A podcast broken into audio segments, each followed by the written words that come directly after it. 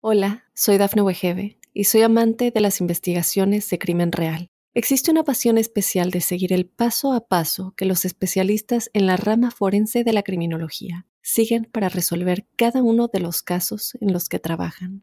Si tú, como yo, eres una de las personas que encuentran fascinante escuchar este tipo de investigaciones, te invito a escuchar el podcast Trazos Criminales con la experta en perfilación criminal, Laura Quiñones Orquiza, en tu plataforma de audio favorita. Como llegó el mes en el que el grueso de los animales se disponen a hacer el acopio de los alimentos para prevenir la presencia del invierno como se observa con las hormigas, que se disponen a llenar sus bodegas de todos los alimentos que pueden porque simplemente el invierno va en camino. Esto posiblemente nos recuerde la importancia de soltar lo que no necesitamos, de sacar de la casa eso que ya no requerimos, pero también de sacar de nuestra cabeza esas ideas que nos lesionan, de soltar esos pasados que se convierten en foco de intranquilidad, recordando que somos seres de equipaje ligero, que no debemos estar guardando cosas que ya no necesitamos. Y cuando se trata de soltar, no solamente soltar lo físico, lo tangible, sino también las ideas, los pensamientos, las emociones, y de cantar los pasados, que son aquellos en donde generalmente eh, nos detenemos y se convierten en foco de intranquilidades significativas. Llega el mes del equinoccio de otoño para el hemisferio norte y de verano para el sur. El día 22 eh, de este mes, simplemente el sol encuentra el cauce para orientar hacia la Tierra sus rayos de manera equilibrada, y digo equilibrada porque en el año existen dos procesos.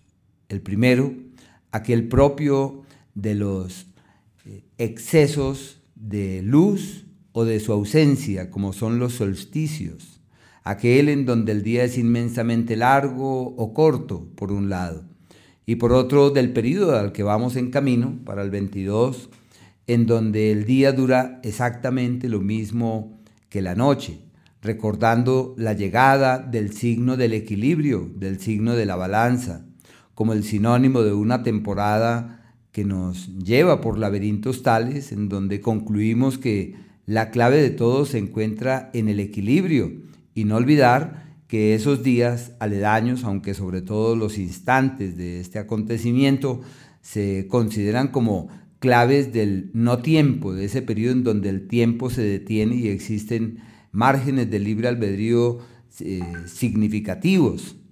Así que eh, no olvidar, aunque mm, quiero a continuación describir uno a uno de los aspectos de este mes, recordarles que la vida no es lo que es, la vida es eh, fruto de la manera como la interpretamos, la vida es eh, derivada de la manera como nos conectamos con ella. Ella es y seguirá siendo lo que es. Pero nuestros conceptos, nuestras ideas y nuestras lecturas son los que marcan la gran diferencia. Pero bueno, vamos a iniciar el análisis eh, pormenorizado de los aspectos para este mes. Lo primero es que provenimos del mes precedente, de agosto, más o menos el 25, en donde hubo un ángulo tenso entre Marte y el Sol. Y este es un margen de influencia que se extiende más o menos hasta mediados de este mes. Así que pongámosle hasta el 11, 12, 13 aproximadamente, que es hasta donde llega como este raudal de energía. ¿Y qué es lo que se necesita ante este planteamiento? Entender que hay que entrar en la oleada de la fortaleza física, hay que retomar las actividades gimnásticas, acudir a la montaña, eh, realizar eh, como dinámicas para fortalecer el sistema muscular, cargar cosas pesadas, realizar caminatas importantes. Hay que aprovechar este periodo para entrar en esa onda y se requiere estar muy atentos de la ira, de la impaciencia. Bueno, como es un ángulo tenso, significa que es un periodo donde hay mucha energía y es posible levantar pesos pesados, y no solamente me refiero a lo físico, sino realizar acciones contundentes con las que la vida pueda llegar a tener cambios significativos. Eh, y muy especialmente quienes nacieron más o menos, más o menos, en los primeros 15 días de los signos de Géminis, eh, Virgo, Sagitario y Piscis. Esto es última semana del mes de febrero, eh, más o menos primeros 10 días, 15 días, sí, 10 días del mes de marzo, igualmente última semana de mayo, eh, primer semana de junio, en el mes de agosto, última semana, primer semana de septiembre y última semana de noviembre y primera de diciembre, quienes se ven muy afectados por esta influencia y sienten que hay que cambiar y son quienes deben estar más atentos de la expresión reactiva a la que ya me había referido. Hay un ángulo muy bello entre Marte y Mercurio, estos son ángulos repetitivos, estos no son ángulos únicos ni excepcionales, sino que se presentan todos los años, pero abarca del primero al 15 de este mes y alude a la presencia de un periodo donde los niveles de energía aumentan en forma significativa y se produce simultáneamente con el del Sol y Marte. Eh, son días excelentes, eh, sobre todo para darle piso a las cosas, para argumentarnos, llenarnos de certezas. Bueno, y esto abarca entre el grado 6 y el 13 del elemento aire.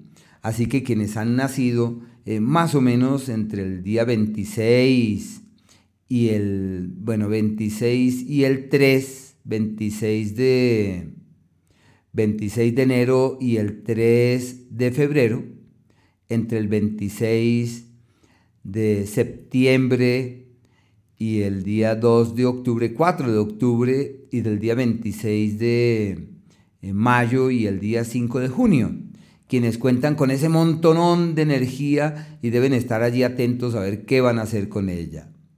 Y hay un ángulo de los gruesos astrológicos, Saturno, que está en el signo de Acuario y se sostiene ahí hasta marzo del año que viene, y Urano, que se apacienta por el signo de Tauro y forman un ángulo de 90 grados.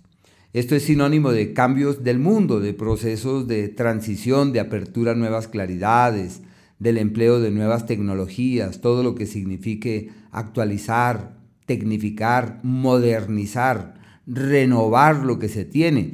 Todo eso apunta hacia los mejores destinos. Y quienes han nacido más o menos entre el 4 y el 8, puede ser 3 y el día 9, de los signos fijos, Tauro, Leo, Escorpión y Acuario, que equivale más o menos del 4 al 8 de febrero, de mayo, de agosto y de noviembre, eh, que son precisamente las personas que se ven muy presionadas por la vida para realizar cambios estructurales, para decir la vida no puede seguir siendo lo que es y vamos a reformularla desde las mismísimas raíces. Bueno, hay un ángulo armónico más o menos el día 10 de septiembre y es un trígono excelente entre el Sol y Urano, que se concibe como el ángulo de la luz, que es la posibilidad de ver más allá, de entender lo que no se entiende con facilidad. Y quienes han nacido, como esto cae bajo el elemento tierra, cerca, cerca al día 8 de septiembre, de mayo y de enero. Tienen cambios cuantiosos y abrumadores, excelente ciclo, es lo mejor que uno puede pasarle, están divinamente. De la misma manera, el 16 hay una oposición entre el Sol y Neptuno. Y esto abarca el margen que eh, contempla del día 13, ser, quienes han nacido cerca del día 13, 14, más o menos, de marzo, de septiembre, de diciembre y de junio, eh, están en un año de grandes incertidumbres, pero esos son días en donde se evidencian los procesos de incertidumbre y donde la vida los presiona para realizar correctivos. Y un trígono maravilloso para los que practican yoga, los que son muy devotos y trabajan en su vida interior. Sol con Plutón aledaño al día 18 de septiembre. Y no olviden que quienes nacieron en esos días, cerca del 18 de septiembre, de mayo y del mes de enero, están ante unos cambios abrumadores infinitamente beneficiosos y estos días Precisamente los de septiembre son aquellos en donde reiteran esos acuerdos del cambio real y del despertar verdadero. Para los enamorados del amor, cerca del 19 un trígono entre Venus y Urano, que se le llama el ángulo de la armonía. El amor que tome vida durante esos días tiene futuro, eso fluye adecuadamente. Días muy bellos eh, aquellos. Quienes han nacido, sobre todo lo sienten quienes han nacido cerca del 8 de mayo, de enero y de septiembre. Cerca del 22 de septiembre, una oposición de Venus con Neptuno son días de incertidumbre, de dudas, de vacíos y de intranquilidades. Hay que llevar la cosa allí con calma. Y la conjunción de Mercurio, porque eh, se va a convertir en planeta eh, matutino a partir del 22 de septiembre con equinoccio y todo. Así que una conjunción muy buena para ver con nitidez y apreciar las cosas con diligencia. El trígono excelente para los comerciantes cerca del 25 es Mercurio en un ángulo excelente con Mercurio, bueno para negocios, para cambiar la idea del negocio, de la platica, para multiplicarla. Bueno, son días hermosísimos esos días. Se ven muy beneficiados con eso quienes nacieron cerca del 18 de enero, de mayo y de septiembre. Y hay un día muy lindo para el amor, pero ese es como el, el eros, el erótico, el 25, que se le llama el día de la coincidencia profunda. Un amor que tome vida por estos días seguramente es más pasión que otra cosa, pero bueno, hay una magia y una fuerza muy grande también por esos días. Eh, hay un ángulo que se hace eh, manifiesto entre Marte y Saturno. Estos son ciclos amplios porque empieza cerca del 27 de septiembre y llega hasta marzo del año que viene. ¿Por qué motivo? Porque Marte se está acercando a la Tierra y nos permite verlo con gran nitidez. Así que ese ángulo se le llama el ángulo de quienes están facultados para doblegar el destino, para caminar con vigor hacia un destino fiable, hacia un destino seguro, para evolucionar debidamente hacia un mañana fiable, todo eso me parece excelente, me parece ese ciclo, y en donde pueden resolverse y solucionarse muchas cosas. Pero quienes dicen estoy aquí en el gran compromiso de evolucionar y de despertar son días maravillosos, maravillosos. Y ya vamos en camino del ángulo más difícil del año, que es una cuadratura de Marte con Neptuno, a la que nos hemos referido ya desde el año precedente se presenta exacta a partir a mediados del mes que viene, a mediados del mes de octubre, y sus campos de acción se extienden hasta el año próximo, hasta inicios del año que viene, que es el que nos habla de crisis del mundo, de complejidades del mundo, y en donde seguramente salen a relucir acciones que no del todo son tan honorables y correctas como uno esperaría que debiese ser. Bueno, este es el panorama general y global de los astros y su movimiento existen una serie de datos muy puntuales eh, relacionados con el paso de los planetas por los signos. Venus, el día 4, pasa al signo de Virgo. Por esa razón van a encontrar en el horóscopo de cada uno de los signos mucho ese día. El día 4 cambia la energía porque a partir de allí cambia la cosa. Simplemente Venus pasa del signo Leo al signo de Virgo. Y el 28 allá se dispone a entrar al signo de Libra. Así que bueno, ahí, ahí va moviéndose. El Sol por su lado tiene el quiebre con el 22 que pasa al signo de Libra. Mercurio está en el signo de Libra, eh, pero sucede que Mercurio va a retrogradar del 8 al 23 bajo el signo de Libra. Y bueno, ahí está, ahí está dando vuelta. Podríamos decir que su retrogradación va del 23 de septiembre hasta el 1 de octubre, sino que el día 23 eh, pasa, se devuelve hacia el signo de Virgo. Y bueno, ahí se quedará todavía hasta el mes de octubre.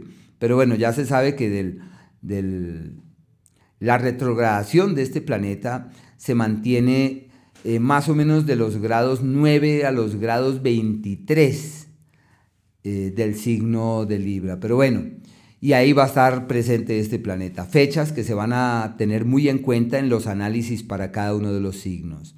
Simplemente lo que se puede hacer es eh, hacer clic en el propio signo o en el signo de interés para así conocer las infidencias que le son propias.